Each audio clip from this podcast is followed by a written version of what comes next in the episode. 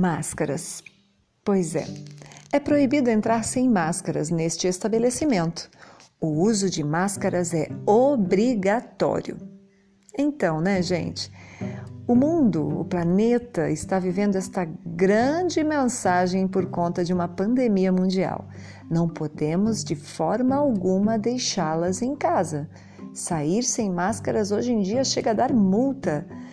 Não podemos nem pensar de entrar num supermercado ou no restaurante mais requintado que seja sem utilizar a máscara.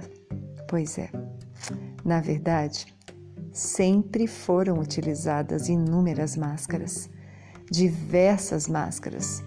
Só não era obrigado, mas muitas vezes era por livre e espontânea vontade.